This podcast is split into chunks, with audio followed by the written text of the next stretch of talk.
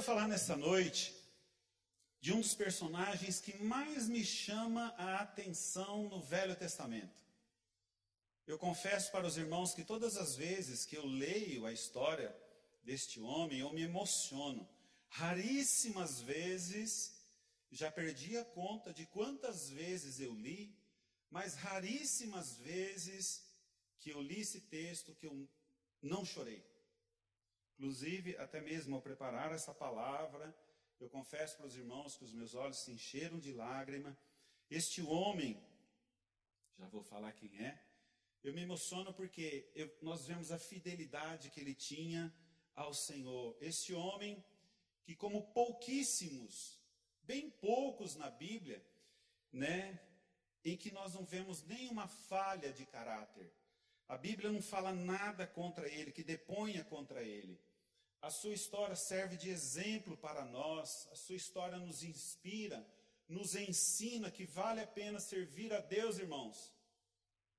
Mesmo nos momentos de adversidade, mesmo nos momentos desfavoráveis, ele nos mostra que nós devemos servir a Deus com toda intensidade, né?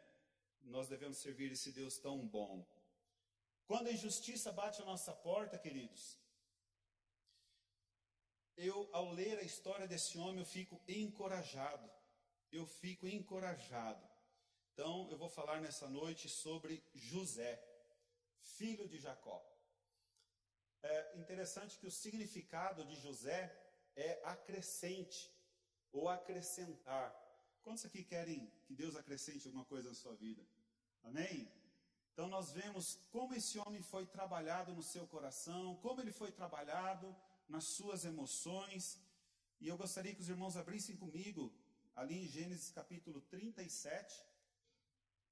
Hoje confesso para vocês que nós vamos ler um pouco mais de versículos além do habitual, porque é uma história linda e cada frase, a cada versículo aqui nos traz um ensinamento. Eu vou ler na nova versão transformadora, vai estar sendo projetado ali. Isso. Gênesis 37, vamos ler ali a partir do versículo 1. Jacó passou a morar na terra de Canaã, onde seu pai tinha vivido como estrangeiro. Este é o relato de Jacó e de sua família. Quando José tinha 17 anos, cuidava dos rebanhos de seu pai. Trabalhava com seus meio-irmãos, os filhos de Bila e Zilpa, mulheres de seu pai, e contava para seu pai algumas das coisas erradas que seus irmãos faziam. Jacó amava José mais que a qualquer outro de seus filhos, pois José havia nascido quando Jacó era idoso. Por isso, certo dia, Jacó encomendou um presente especial para José, uma linda túnica. Os irmãos de José, por sua vez, o odiavam pois o pai deles o amava mais que a todos os outros filhos, não eram capazes de lhe dizer uma única palavra amigável. Queridos, José pertencia a uma grande família, ele era o décimo primeiro filho de Jacó. Após José, Jacó ainda teve mais um filho com Raquel, que era Benjamim. Então, como nós lemos ali no texto, José era o filho que nasceu na sua velhice, e ele era o filho também de, de Raquel, aquela que tinha sido estéril. A esterilidade foi, foi quebrada quando veio então José. Eu sempre imaginei que ter muitos irmãos deve ser uma coisa bem bacana. Quantos irmãos você tem, pastor Osés? Perdeu a conta? Hã? Todos? 16, 16 irmãos. Alguém aqui ganha desse número de 16? então eu sempre achei uma coisa, deve ser uma coisa bem bacana. Eu acho que desafiador, porém deve ser uma coisa muito gratificante. Eu tenho somente um irmão. Até gostaria de ter tido mais, viu, pai? Viu, mãe? Mas eu só tenho um irmãozinho só. Irmãozinho não, irmãozão, né? Então Jacó tinha um time de futebol e ainda tinham mais um se precisasse para reserva. Naquela época, além de ser um sinal de prosperidade, de bênção de Deus, prosperidade porque existiam muitas mãos para trabalhar, né? Aí eu quero fazer uma pergunta aqui. Quantos de vocês acham que o filho caçula é mais bajulado pelos pais? Só os filhos mais velhos levantou a mão. os filhos mais velhos, todos eles levantaram a mão. Mas na realidade, é, eu acredito até que os filhos mais velhos possam até ser, de certa forma, mais bajulados sim. Então, aqui no texto que nós acabamos de ler, principalmente no versículo 3, nós vemos uma predileção escrita, declarada de Jacó por José. Jacó amava José mais que a qualquer outro de seus irmãos, pois José havia nascido quando Jacó era idoso. Sabe, queridos, quando eu vejo assim, com o passar dos anos, melhor dizendo, eu penso que nós nos tornamos pessoas mais maduras, pessoas mais experientes, pacientes. Pelo menos essa é a lógica que tem que seguir, né? Eu tenho duas filhas, né? A minha primogênita, Alissa, as duas estão aqui. Quando ela nasceu, eu tinha até medo de pegar ela no colo. Eu tinha medo. Aí um dia eu levei uma bronca do médico. Falou: Meu, pode pegar, sua filha não quebra. Então eu tinha medo. Não era uma coisa para mim habitual, né? Eu fui, confesso, mais enérgico com ela. Disse muito mais nãos para ela. Dias atrás, nesse momento de pandemia, nós tivemos lá uma reunião de família, uma reunião à mesa, onde nós precisamos fazer alguns acertos, consertos, que eu acho que é muito importante toda família ter. E ali eu pude pedir perdão a ela por algumas coisas que fiz, que falei, pela minha inexperiência. Agora, com a Júlia, já não foi assim, eu já jogava ela para cima, né? já não tinha tanto medo. E queira ou não, inconsciente, a gente acaba às vezes causando alguma coisa nos filhos mais velhos pela criação que nós que eles veem a gente ter com os mais novos. Então, queridos, não querendo defender Jacó, que José nasceu ali na sua velhice, né? Mas Jacó nunca fez questão de esconder esse favoritismo que ele tinha por José. Isso era notório, todos viam esse fato. O próprio escritor de Gênesis relata isso, né? Vou ler novamente o versículo 3. Jacó amava mais José que a qualquer outro de seus filhos, pois José havia nascido quando Jacó era idoso. Ponto. Começa uma nova frase nesse mesmo versículo. Por isso, certo dia, Jacó encomendou um presente especial para José. Uma linda túnica. Algumas traduções dizem uma túnica de várias cores. E tem uma outra tradução diz um manto ricamente ornamentado. Versículo 4: Os irmãos de José, por sua vez, o odiavam. Por que o odiavam? O próprio versículo responde: Pois o pai deles o amava mais que a todos os outros filhos. Não eram capazes de lhe dizer uma única palavra amigável. Esse é o contexto que nós vemos ali na família de Jacó essa predileção toda, esse favoritismo que Jacó demonstrava por José, fez sim ele ser o filho favorito, porém, o irmão odiado. Nós vemos aqui nos primeiros oito versículos, falando três vezes essa mesma frase, que os irmãos de José o odiavam. E um dos versículos falando também que eles o invejavam. Então, é uma família que dentro de si vivia ali uma relação de amor e ódio. Eu quero aqui abrir um parênteses e dizer assim, papais, principalmente vocês que têm filhos pequenos, nós temos que tomar um cuidado muito grande, porque não que a gente faça isso é, declaradamente, favoritismo. Né? Outra coisa que papai e mamãe a gente deve ter muito cuidado é não fazer comparação entre os filhos. Às vezes a gente, no momento onde a temperatura está um pouco mais alta, às vezes a gente faz algumas comparações, e esse tipo de comparação é perigoso, pode criar atrito, e esse atrito, se não for bem resolvido, pode ser estendido pela vida toda.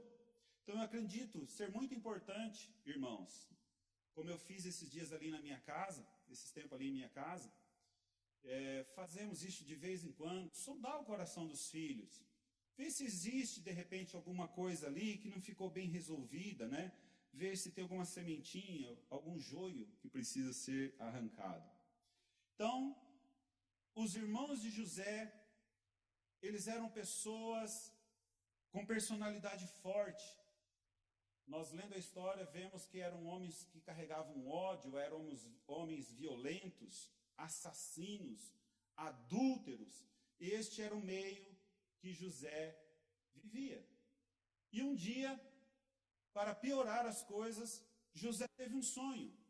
Melhor, dois sonhos. Eram sonhos proféticos, falavam do futuro, mas naquele momento ninguém deles tinha esse entendimento. Versículo 5. Certa noite, José teve um sonho, e quando contou aos seus irmãos, eles o odiaram ainda mais. Ouçam este sonho que tive, disse ele. Estávamos no campo amarrando feixes de trigo. De repente, o meu feixe se levantou e ficou em pé, e os seus feixes se juntaram ao redor do meu e se curvaram diante dele.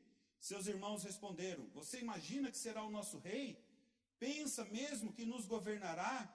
E o odiaram ainda mais por causa de seus sonhos e da maneira como os contava.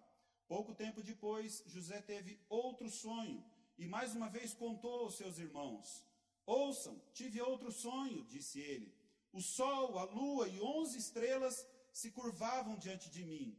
Dessa vez contou o sonho não apenas aos seus irmãos, mas também ao pai, que o repreendeu, dizendo: Que sonho é esse? Por acaso eu, sua mãe seus irmãos viremos e nos curvaremos até o chão diante de você? Os irmãos de José ficaram com inveja dele, mas seu pai se perguntou qual seria o significado dos sonhos.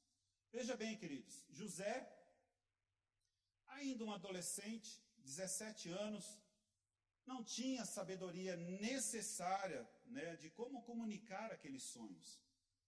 Então, juntava de um lado o favoritismo demonstrado pelo pai, de outro lado, a inexperiência né, de um adolescente que relatou dois sonhos, e nesses sonhos mostrava-se superior aos seus irmãos. Isso tudo era uma combinação perfeita para que um dia esse barril de pólvora pudesse explodir, né? Então, por ser uma família de pastores, eles precisavam percorrer grandes distâncias para conseguir alimento para os seus animais. 37, 12. Pouco depois, os irmãos de José levaram os rebanhos de seu pai para pastar junto de Siquém sei se os irmãos percebem alguma coisa. Os irmãos de José levavam os rebanhos do pai. Onde o Zezinho ficava? Ficava com o papai. Enquanto os outros irmãos tinham que ralar, tinham que trabalhar. Versículo 13. Então Jacó disse a José: Seus irmãos estão cuidando das ovelhas em Siquém. Apronte-se e eu enviarei até eles. Estou pronto para ir, respondeu José. Vá ver como estão os seus irmãos e os rebanhos, disse Jacó, e traga-me notícias deles. Jacó o enviou e José viajou de sua casa no vale de Hebron até Siquém. Alguns estudiosos dizem que essa distância é cerca de 80 a 100 quilômetros. Para ver que aquele tempo o pessoal caminhava e caminhava bastante, né? 80, 100 quilômetros a distância que ele tinha que percorrer. Versículo 18. Quando os, quando os irmãos de José o viram, o reconheceram de longe.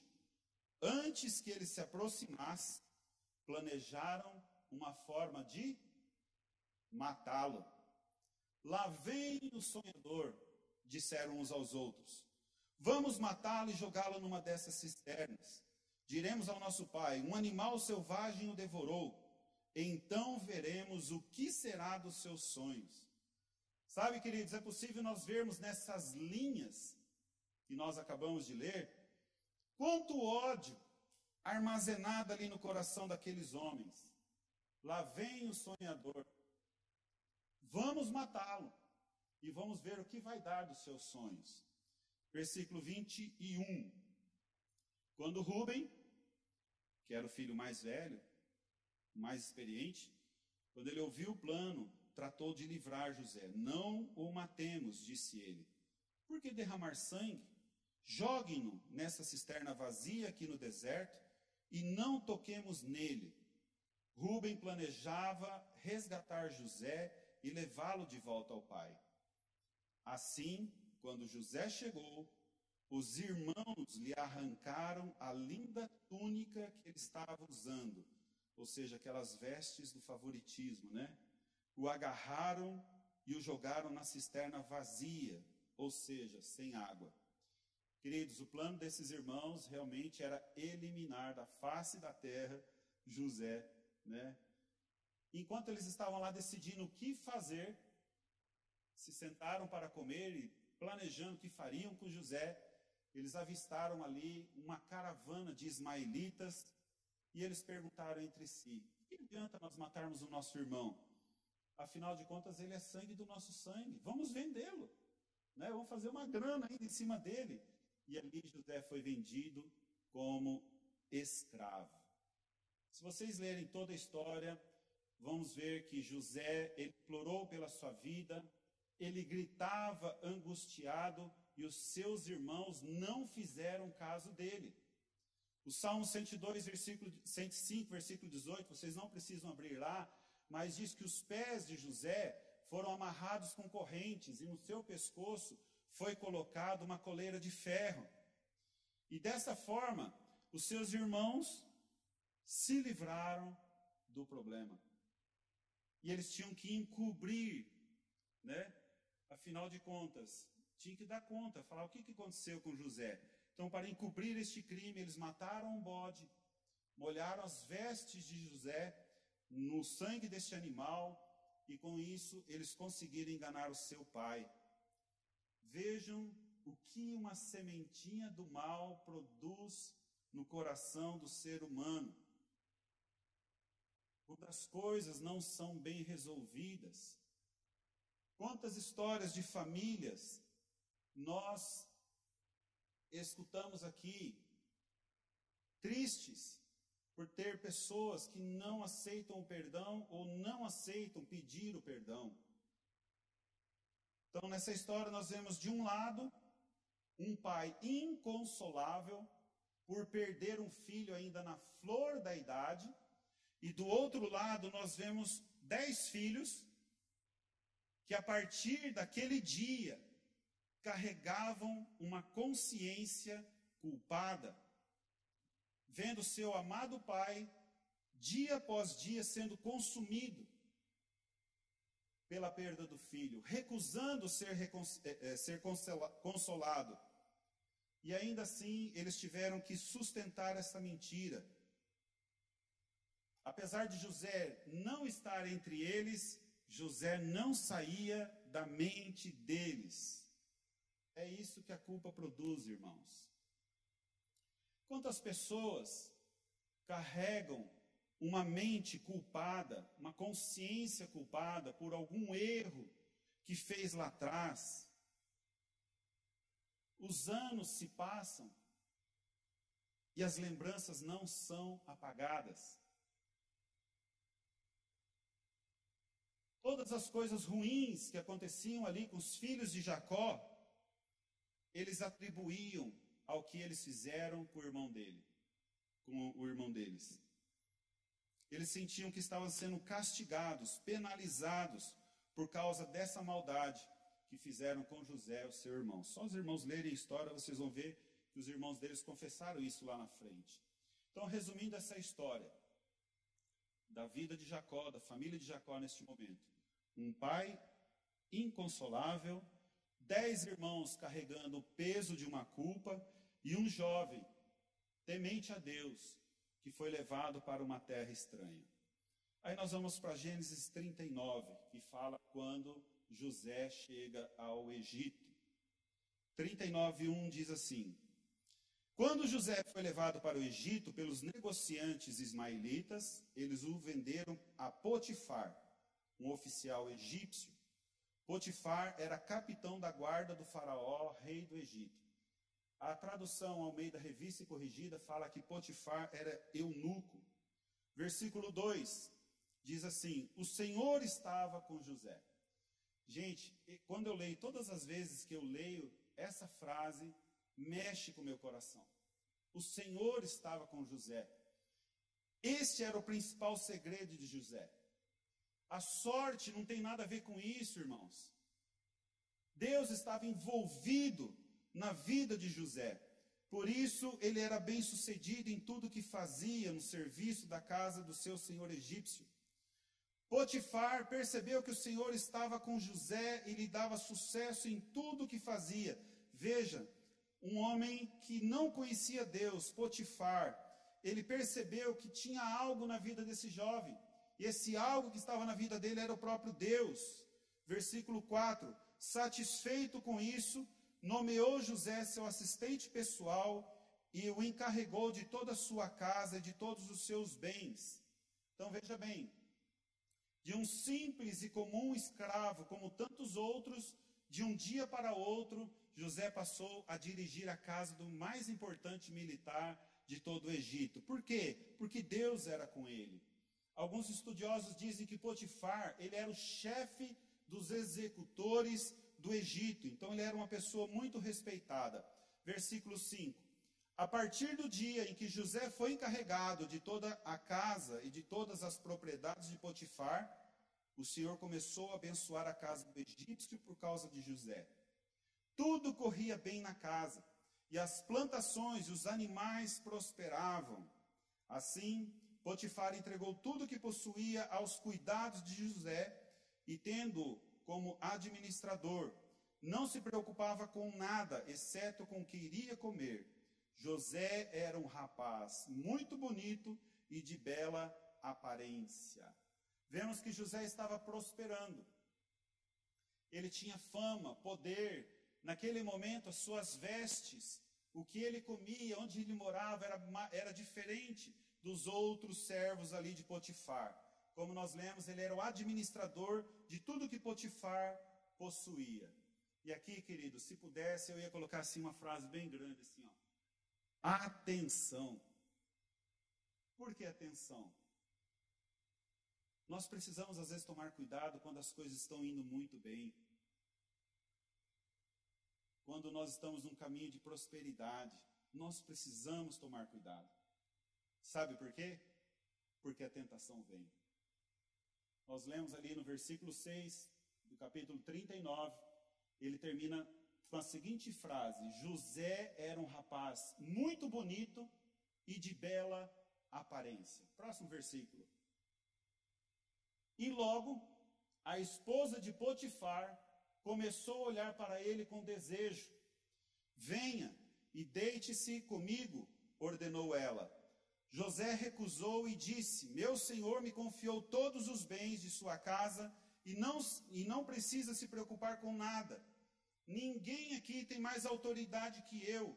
Ele não me negou coisa alguma, exceto a senhora, pois é mulher dele. Como poderia eu cometer tamanha maldade? Estaria pecando contra Deus. A mulher continuava a assediar José diariamente mas ele se recusava a deitar-se com ela. Ele recusou todos aqueles convites, todos os dias, dizendo não para a tentação. Era uma luta diária. José era um homem que tinha o temor de Deus no seu coração, e ele sabia que aquele ato seria uma grande, um grande pecado ao seu Deus. Versículo 11. Certo dia, porém, quando José entrou para fazer o seu trabalho, não havia mais ninguém na casa. Olha a arapuca armada. Ela se aproximou, agarrou-o pelo manto e exigiu: Venha, deite-se comigo. José se desvencilhou e fugiu da casa. Mas um manto ficou na mão da mulher.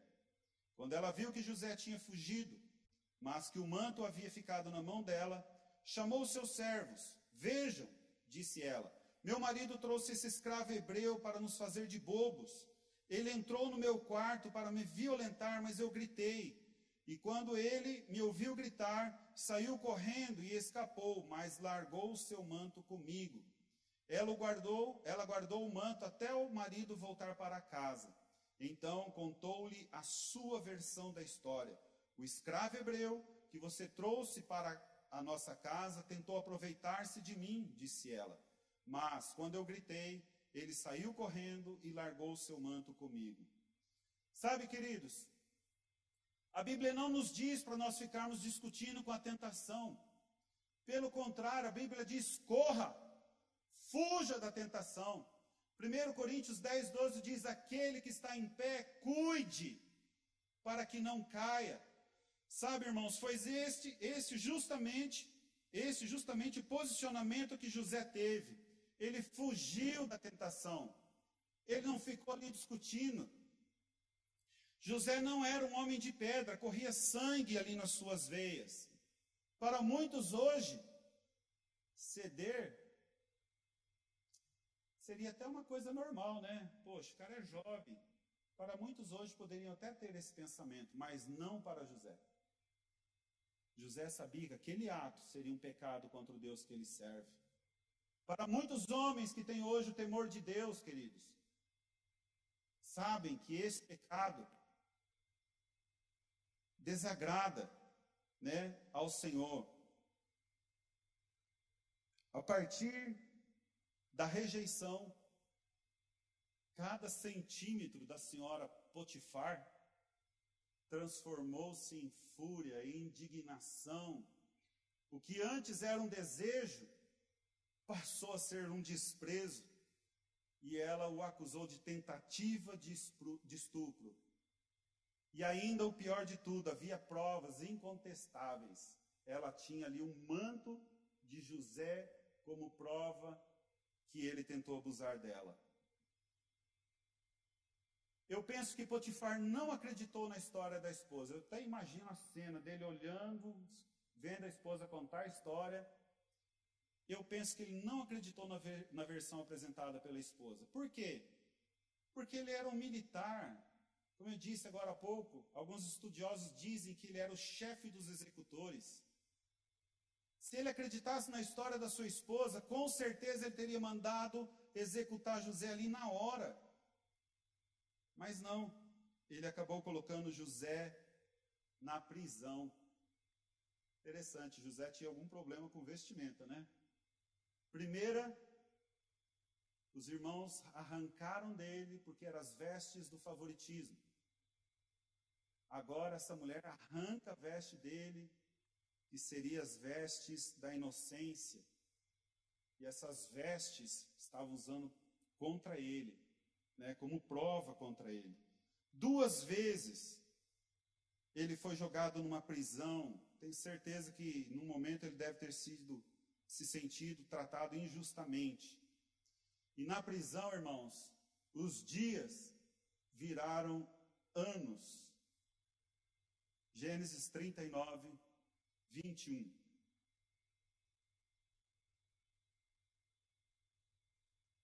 Diz o quê? Começa como?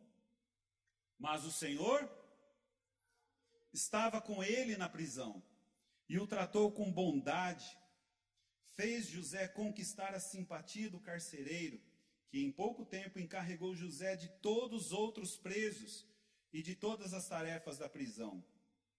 O carcereiro não precisava se preocupar com nada, pois José cuidava de tudo.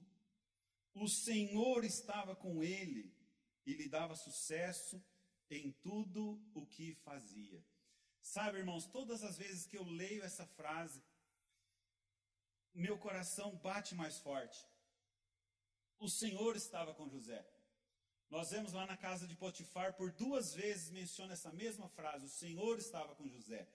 Estamos lendo aqui duas frases novamente que o Senhor estava com José. Então José tinha um relacionamento muito forte com Deus. José era um homem íntegro. E mesmo sendo injustiçado, ele não ficou amargo, ele não ficou irado. Ele serviu a Deus com maior intensidade ainda. E qual foi o resultado disso? Ele prosperou na prisão. Ali na prisão, José teve uma das suas maiores experiências com Deus. Para adiantar um pouquinho o assunto, ele estava ali na prisão, no capítulo 40, se os irmãos lerem depois, vai falar de dois homens que eram muito próximos ao Faraó. Um era o copeiro do Faraó e o outro era o padeiro. Ambos foram colocados naquela prisão.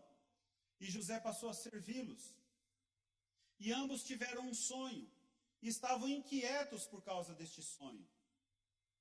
E eles relataram o sonho para José. E José interpretou, dizendo que um seria restaurado ao seu lugar e o outro seria executado. E a interpretação que José deu se cumpriu. E José disse para o copeiro: Olha, quando você estiver lá com o Faraó, lembre-se de mim, porque o único que poderia de repente tirar José daquele lugar era o próprio Faraó. E o copeiro fez o quê? Se esqueceu dele. Tão triste quando às vezes você é esquecido pelas pessoas, né? Quando as pessoas podem te ajudar, elas se esquecem.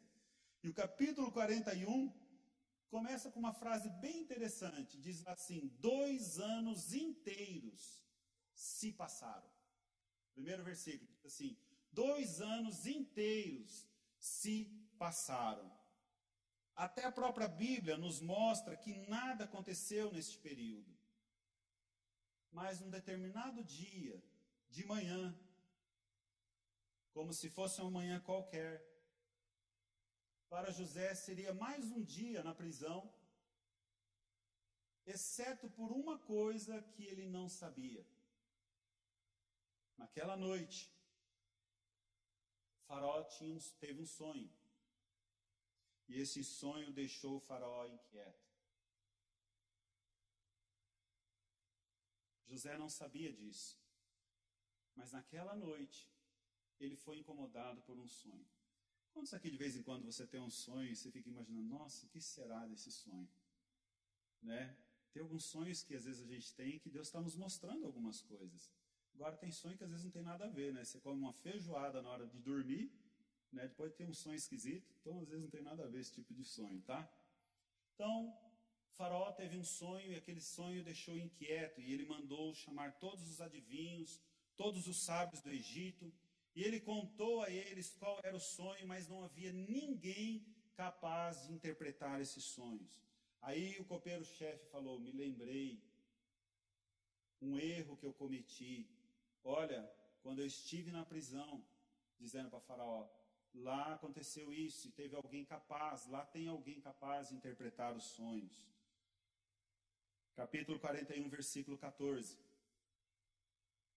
Na mesma hora, o faraó mandou chamar José e ele foi trazido depressa da prisão.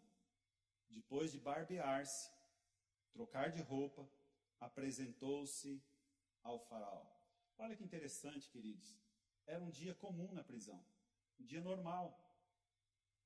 Porém, um sonho que Deus tinha colocado lá no coração de Faraó. E aquele dia, alguma coisa diferente na rotina da cadeia estava acontecendo.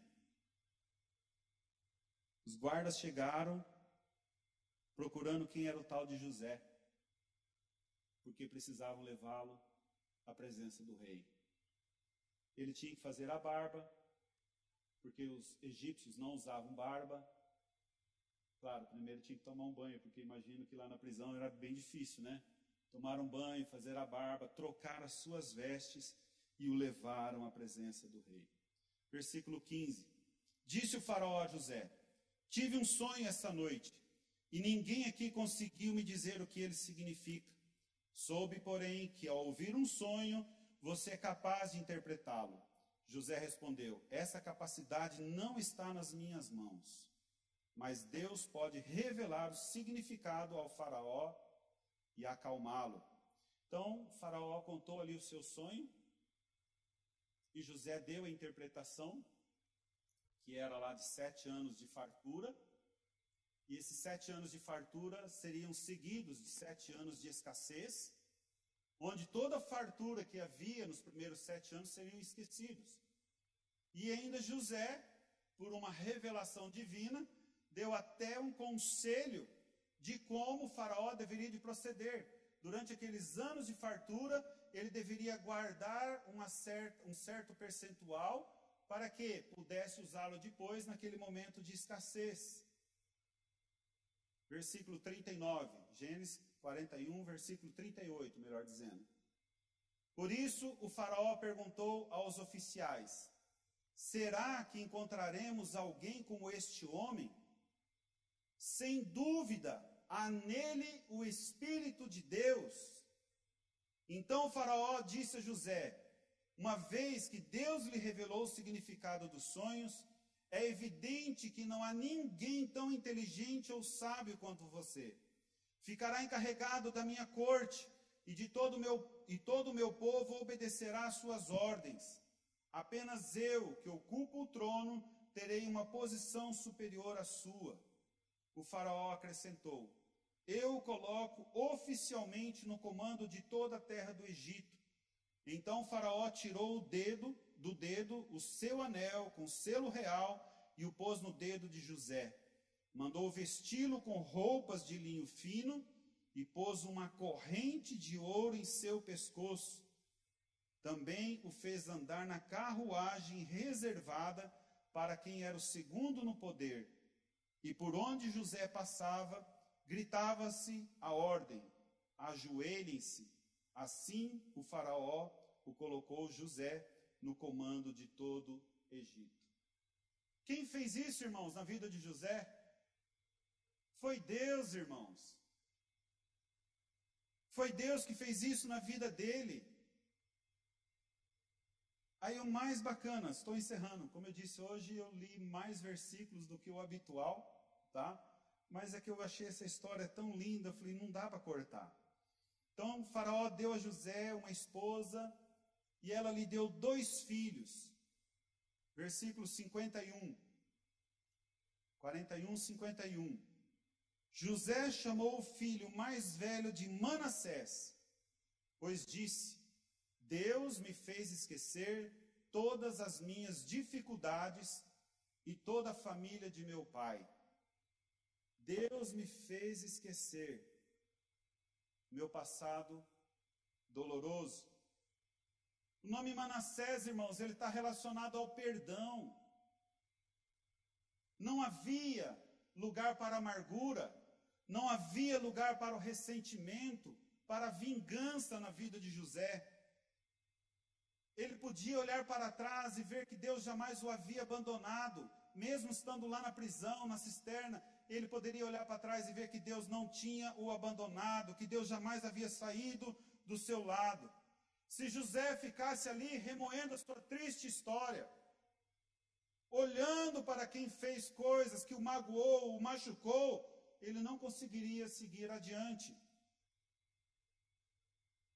E a pergunta que eu faço nessa noite: será que nós somos o tipo de pessoa que tem uma listinha negra? Quantos aqui já viu falar listinha negra? Por algumas vezes eu escutei alguém falando assim: você está na minha lista negra, hein? Caderno? Tem uns que preferem esticar, não é a caderneta, é o caderno, né? Manassés, irmãos, é um lembrete para todos nós, é uma, é uma advertência. Manassés está ligado ao perdão. Sabe, queridos, é tentador a gente querer revidar se vingar dos irmãos que nos fizeram mal. Lembrar de cada um dos seus irmãos que fizeram aquilo com ele. É tentador nessa hora, quando você às vezes está num grau de posição, você trazer para perto a senhora Potifar. Agora vem aqui, dá conta das suas mentiras. Mas em momento algum, ele no comando do Egito, ele pensou numa situação como essa. Sabe, irmãos, quando alguém faz o mal para nós, nós somos o tipo de pessoa que levamos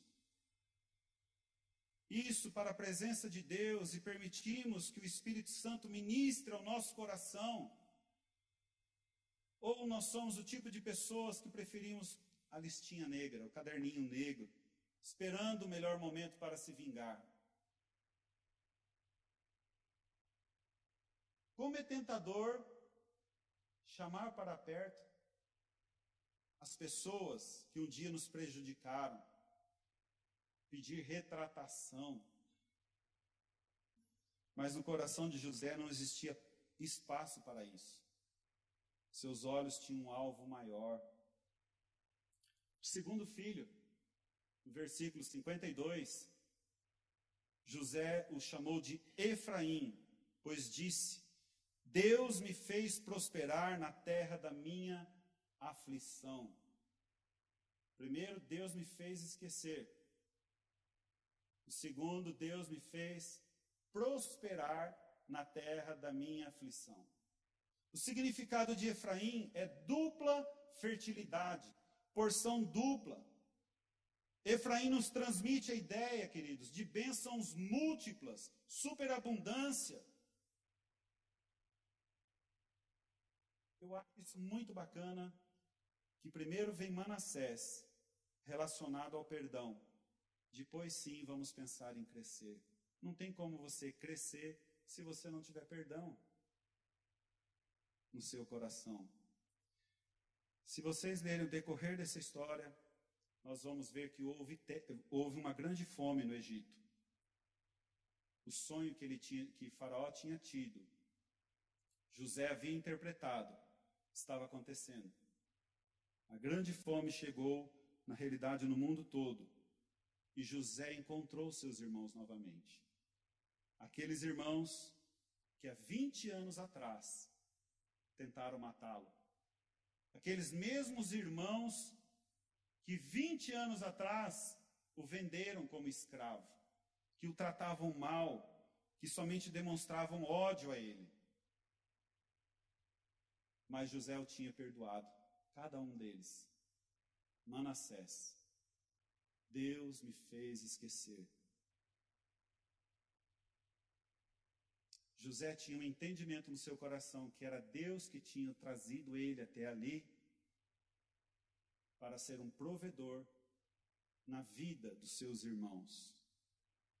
E a demonstração disso tudo ficou evidente que quando seus irmãos chegaram, todos eles, ao Egito, José deu para eles o melhor, para eles e para a família deles.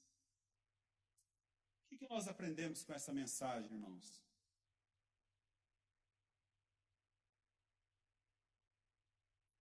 Nós aprendemos que nós não devemos guardar rancor.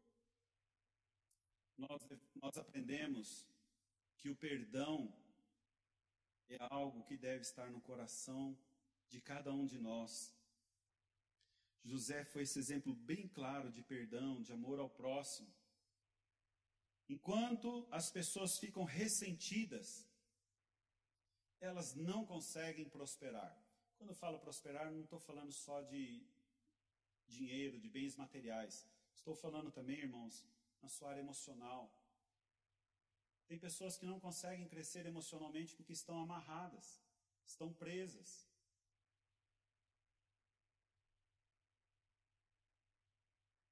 Nós vimos na história de José, um versículo que está lá no livro de Romanos, que todas as coisas contribuem para o bem daqueles que amam a Deus. Quando nós lemos todas as coisas, não está escrito ali somente as coisas boas contribuem. Não, é todas as coisas, até mesmo as ruins. Como a gente cresce quando nós somos levamos uma pedrada?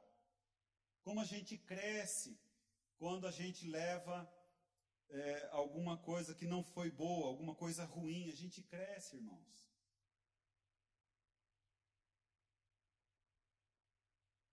Nós aprendemos que Deus é quem dirige os passos de uma pessoa que faz sim a sua vontade. Pediria que os músicos viessem.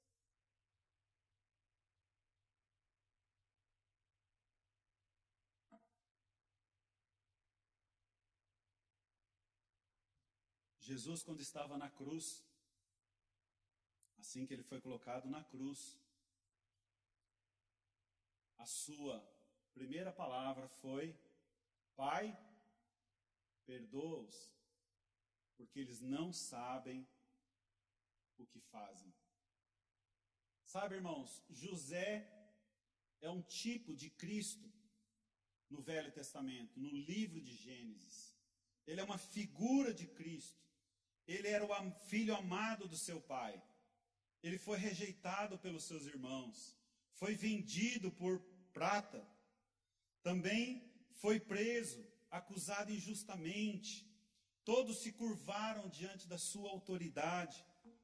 Ele perdoou todos aqueles que o ofenderam e foi o salvador do seu povo. José é um tipo de Cristo lá no Velho Testamento, neste texto que nós acabamos de ler. Eu diria que ficássemos em pé.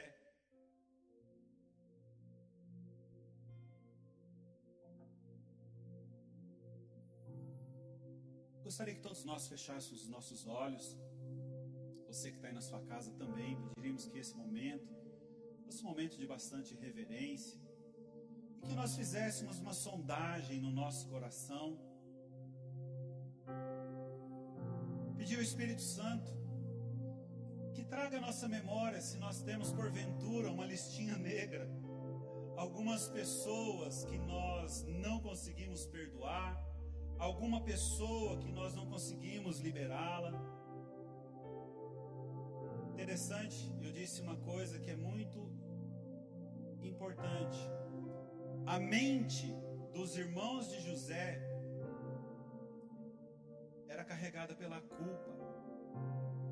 Como eu disse, José não estava no meio deles, mas não saía da mente deles, porque eles haviam feito um mal terrível contra o seu irmão e aquilo pesava contra eles. Sabe, queridos, Jesus está aqui para dizer, estendendo seus braços para dizer a mesma coisa: Pai, perdoa-os, porque Esse mesmo amor derramado na cruz é disponível a todos nós hoje. Então eu gostaria que nós fizéssemos uma reflexão.